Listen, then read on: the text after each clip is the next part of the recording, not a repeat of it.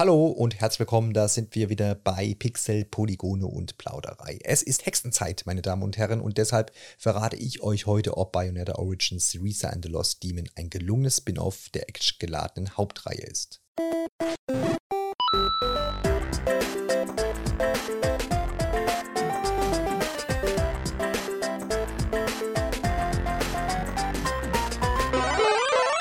In Bayonetta Origins dreht sich alles um die namensgebende Protagonistin Cerisa, die man heutzutage unter Bayonetta kennt. Getreu dem Motto, alle Hexenanfänge sind schwer, macht sich die noch junge Hexenanwärterin eines Tages davon, um eine magische Kraft zu finden, die wiederum dabei helfen soll, ihre eingesperrte Mutter zu befreien.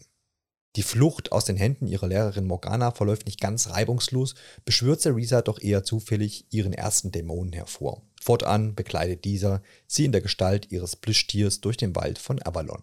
Man könnte sagen, mitgehangen, mitgefangen, zwei wie Pech und Schwefel und eine kleine Hexe kommt selten allein. Warum werfe ich jetzt all diese Floskeln um mich? Naja, weil sie sehr gut auf das ungleiche Paar bestehend aus Syriza und Cheshire passen.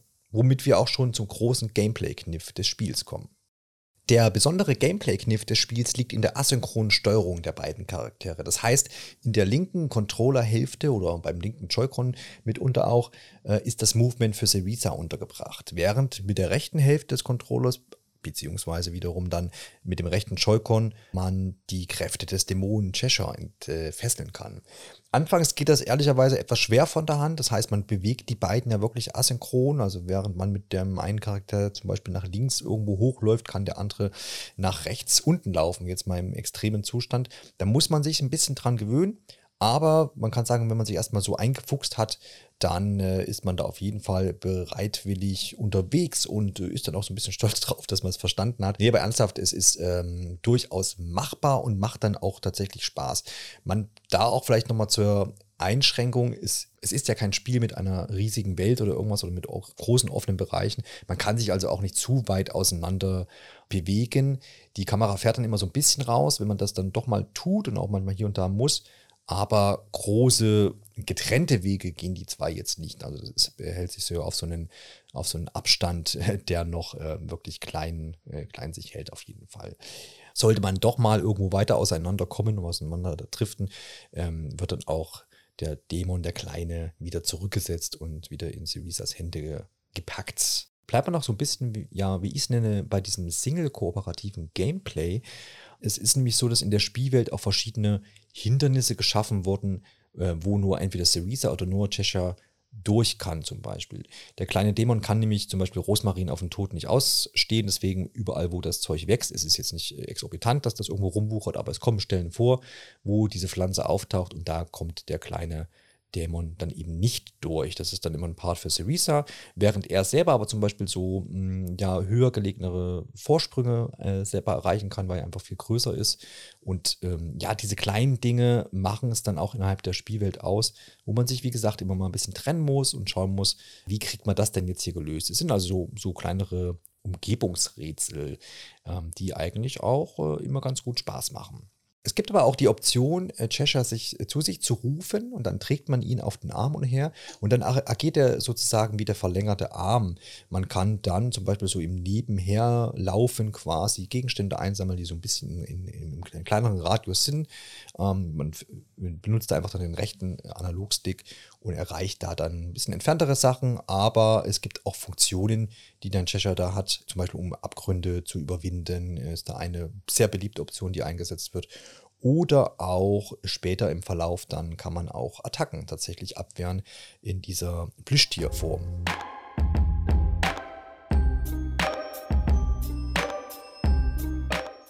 Ein großer weiterer Part äh, innerhalb des Spiels sind die Kämpfe. Also wir haben ja das Erkunden jetzt so ein bisschen besprochen.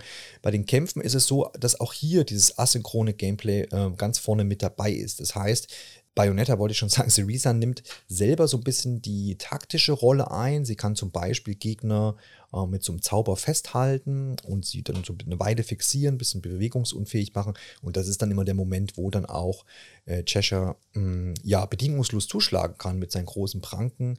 Ähm, es gibt da auch aufgeladene Angriffe. Es gibt aber auch ähm, die Möglichkeit, zum Beispiel zusammen eine Spezialattacke durchzuführen, die dann nochmal richtig reinhaut und Gegnern ähm, was abzieht. Das Schöne ist bei diesen Kämpfen, dass die wirklich immer sehr mh, kurzweilig sind. Das liegt zum einen daran, dass sie mh, oft hervorgerufen werden in der Umgebungswelt. Also man erkundet da irgendwo und dann trifft man eben auf, auf Gegner. Das kann sein, dass die sich auch manchmal hinter einer Schatztruhe zum Beispiel verbergen, die gar keine echte Schatztruhe ist. Und dann ist man da in so einem kleinen, kleinen Arena und muss dann diese Kämpfe bestreiten. Es gibt aber auch Kämpfe, die wiederum organisch in, in der Umgebung dann stattfinden. Und wie gesagt, die dauern gar nicht so lange meistens und sind recht schnell erledigt, machen aber gerade auch deswegen Spaß, weil man sich dann da jetzt auch nicht ewig ähm, auffällt. Das Schöne ist aber, dass man verschiedene Gegnertypen hat, die wiederum dann auch unterschiedliche Fähigkeiten auf Seiten von Cheshire und auch Syriza ähm, herausfordern oder eben ja anfordern sozusagen.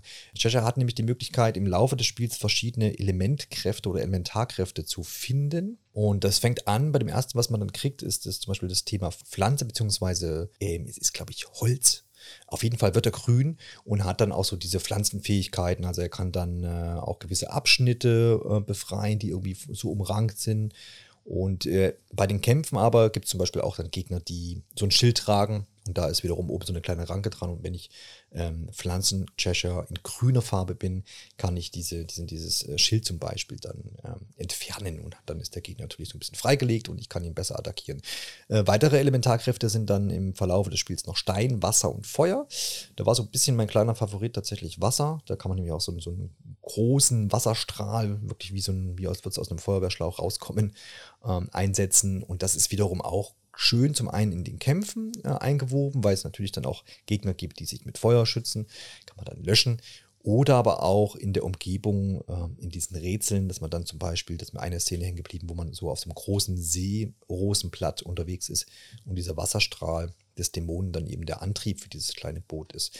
Also insgesamt ist es so, dass diese Elementarkräfte und auch dieses asynchrone Gameplay, das aber auch wiederum hier und da erfordert, dass man zusammenarbeitet, schön in diesen Kämpfen eingewoben ist, in diesen Umgebungsrätseln und dann aber auch in der Erkundung der Welt.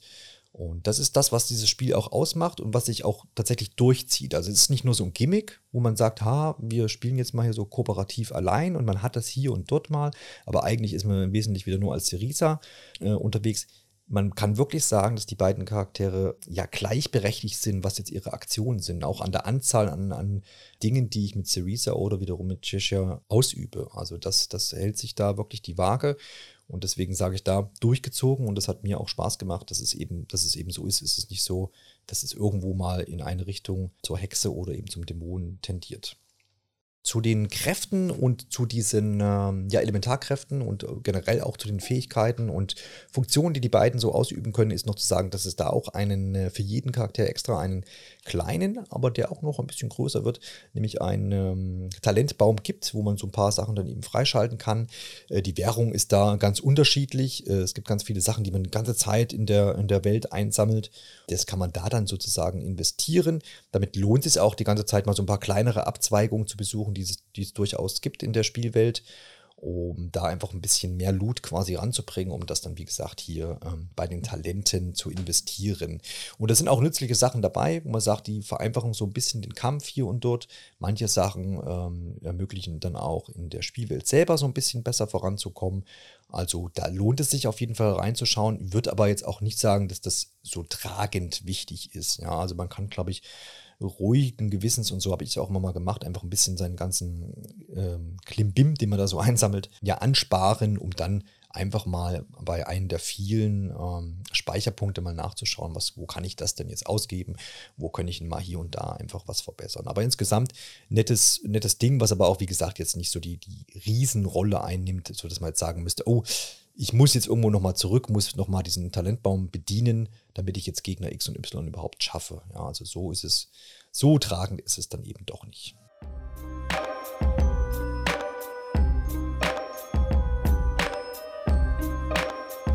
Ein ganz zentrales Element des Spiels sind noch die sogenannten Tirna Nock ich hoffe, ich spreche es äh, richtig aus, Level. Das sind in diesem Spiel aber nochmal eigene Level, die ich so ein bisschen vergleiche mit kleinen, äh, diesen kleinen Tempeln aus The Legend of Zelda Breath of the Wild. Zum einen, weil diese Tirna Nock Level ähm, manchmal einfach nur aus Rätseln bestehen, die man dann einfach wieder zu zweit alleine ähm, lösen muss, so Umgebungsrätsel wieder. Teilweise gibt es da auch Plattformpassagen ähm, in ein, einigen der, der, dieser kleinen Schreine, so hießen sie, genau, in The Legend of Zelda. Ähm, genau, wo man einfach so Plattformrätsel hat oder ähm, es gibt auch welche, wo nur Kämpfe dann zentral, ein zentrales Thema sind und manchmal ist es eben auch gemischt. Ähm, ich bin da noch so ein bisschen unschlüssig, wie ich das Ganze finden soll. Mir waren sie ein bisschen zu präsent und ein bisschen zu häufig irgendwie. Das liegt gar nicht daran, dass jetzt diese kleinen Tempel mh, hm, zu schlecht waren oder irgendwie genervt haben, sondern weil sie sehr häufig vorkamen. Ähm, auch trotzdem, dass sie eigentlich ähm, Spaß machen. Ähm, man hat aber, da, dabei ist aber gar nicht das Problem, dass diese, dass diese Tempel da sind und dass man dann da drin rumläuft und Sachen erledigt, sondern vielmehr, dass am Ende immer, wenn man das geschafft hat, dann kommt dann immer so eine Sequenz, da läuft man zum Beispiel mit den beiden eine Treppe hoch, dann springt man von Plattform zu Plattform und am Ende zerschlägt man so einen riesigen Kristall, den man vorher ähm, erst nochmal mit Cerisa ähm, ein bisschen betanzt sozusagen. Da gibt es immer noch mal so ein kleines Rhythmuselement, was sich übrigens auch automat automatisieren lässt, was ganz nett ist. Und dann darf Cheshire nochmal auf diesen Kristall einhauen und dann ist dieses Tiernanok-Level abgeschlossen. Und diese Sequenz am Ende nimmt halt immer irgendwie zwei, drei Minuten ein. Und sie ist immer die gleiche. Und das, glaube ich, ist ein bisschen ein Fehler gewesen. Das hätte man kürzen können oder skippbar machen müssen. Ähm, ich habe es jedenfalls nicht gefunden. Und dadurch haben diese Tiernanok-Level so ein bisschen sich dann abgenutzt. Die waren immer schön und nett angelegt. Da gab es auch coolere und weniger coole, also wo man sagt, ja, war okay, war ganz nett jetzt. Und manche, da habe ich auch wirklich gestaunt und mich ähm, und war, war, sehr, sehr interessant. Äh, zum Beispiel diese Plattform-Dinger. Ähm, wo, sie sich, wo man auch gemerkt hat, da stecken viele Ideen drin. Aber wie gesagt, dieses immer gleiche endende, diese immer gleich endende Sequenz ähm, hat mich da so ein bisschen gestört. Und äh, dafür sind halt einfach ein bisschen viele Tina-Knock-Level da. Manche sind auch optional übrigens. Aber ja, ist ein, ist ein Faktor, kann man sich, glaube ich, drüber streiten. Aber wie gesagt, auch in der Gesamtheit jetzt des Spiels auch nicht so negativ zu sehen, dass man sagen muss, oh Gott, hier rennt ja um diese Level drumherum. Einige lohnen sich tatsächlich auf jeden Fall auch zu besuchen.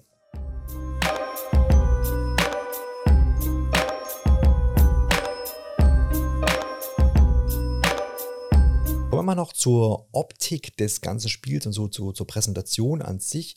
Ähm, das hat ja einen ganz eigenen Stil, dieses Spiel. Es ist so ein bisschen pastellig, aquarell unterwegs. Man muss es sich mal angucken, es ist immer schwer irgendwie in Worte zu fassen.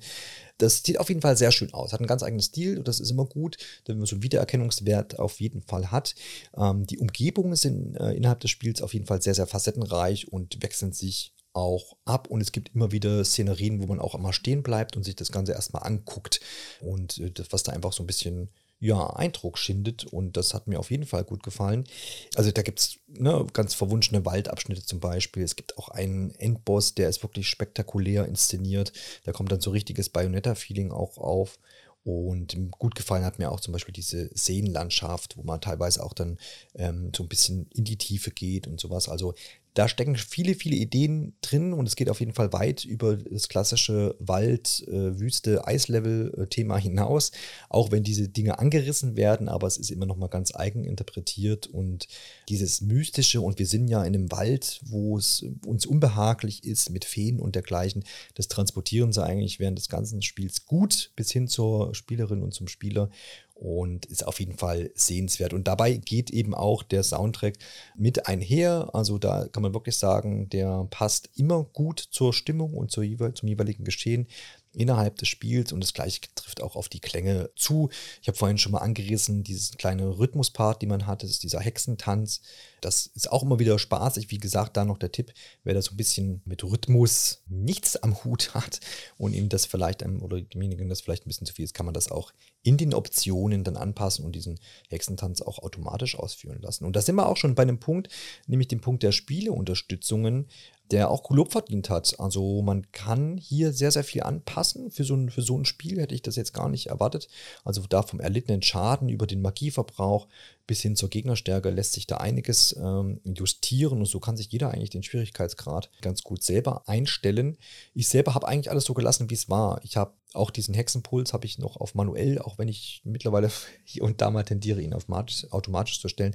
Aber alles in allem hat das Spiel einen äh, ausgeglichenen Standard, äh, Schwierigkeitsgrad, würde ich sagen, womit die meisten Spielerinnen und Spieler zurechtkommen. Und wie gesagt, wenn nicht, ähm, kann man auch nach oben und sowohl auch nach unten noch so ein bisschen Anpassung vornehmen. Das ist auf jeden Fall sehr nett und hat Lob verdient. Dann komme ich mal zu meinem, zu unserem Fazit zu Bayonetta Origins Syriza and the Lost Demon. Äh, für mich ist das ein echter Überraschungshit, würde ich sagen. Ähm, ich hätte nämlich nicht gedacht, dass in diesem Spiel, was ja Ende letzten Jahres angekündigt wurde, so viel drin steckt. Also ich habe da wirklich meine wahre Freude dran gehabt. Ähm, ich fand die, wie schon gesagt, diese ganzen, äh, diese ganze Welt sehr, sehr ansprechend. Es hat mich wirklich von der ersten Minute, muss man sagen, gepackt und auch so reingezogen. Auch die Geschichte, wie sie erzählt äh, ist, ist ja in so einem kleinen Bild Bilderbuchstil. Das ist äh, auch genau richtig für meinen Geschmack äh, gewählt, wie das äh, das Ganze so ein bisschen voranbringt und auch nicht zu viel verrät und man die ganze Zeit schon wissen will, wie geht es denn jetzt eigentlich aus und schafft man denn da die Mutter jetzt aus den Fängen zu befreien. Ähm, das Gameplay an sich hat mir auch riesen Spaß gemacht. Ich muss dazu sagen, ich habe die Bayonetta-Spiele vorher immer mal nur so angespielt. Das war mir immer ein bisschen zu viel des Guten, würde ich sagen, auch wenn ich verstehe, wenn viele Leute das sehr, sehr mögen. Aber mich hat das immer so ein bisschen erschlagen. Ich würde sagen, hier in äh, Bayonetta Origins fährt man da diesbezüglich ein bisschen zurück und deswegen hat es vielleicht für mich auch so gut gepasst. Und deswegen kann man schon sagen, ist für mich eine ja, Spieleempfehlung, vor allem auch für Leute, die vielleicht mit Bayonetta bisher nichts zu tun hatten. Vielleicht ist das eine Möglichkeit, da so ein bisschen in die Geschichte einzusteigen, um mal zu wissen, wo das Ganze denn auch herkommt. Und dann kann man es ja immer noch mal versuchen mit, den, mit diesen richtigen pompösen Hauptspielen der, der, der Hauptreihe, so wollte ich sagen. Also in diesem Sinne würde ich sagen, äh, vielen Dank fürs Zuhören. Bleibt uns gewogen. Schaut gerne mal vorbei auf Instagram, Twitter oder vor allem auch auf pixelpolygoneplauderei.de. Da haben wir auch diese Social Media Kanäle verlinkt. Gerne hören wir von euch natürlich auch in unserem Discord, was ihr auch in der Folgenbeschreibung findet. Da könnt ihr einfach draufklicken auf den Link und dann seid ihr schon da und könnt mal Hallo sagen und uns vielleicht auch Feedback zu der Folge oder zu allen anderen Folgen und Themen geben. Da freuen wir uns drauf. Also bis demnächst, macht's gut. Ciao, ciao.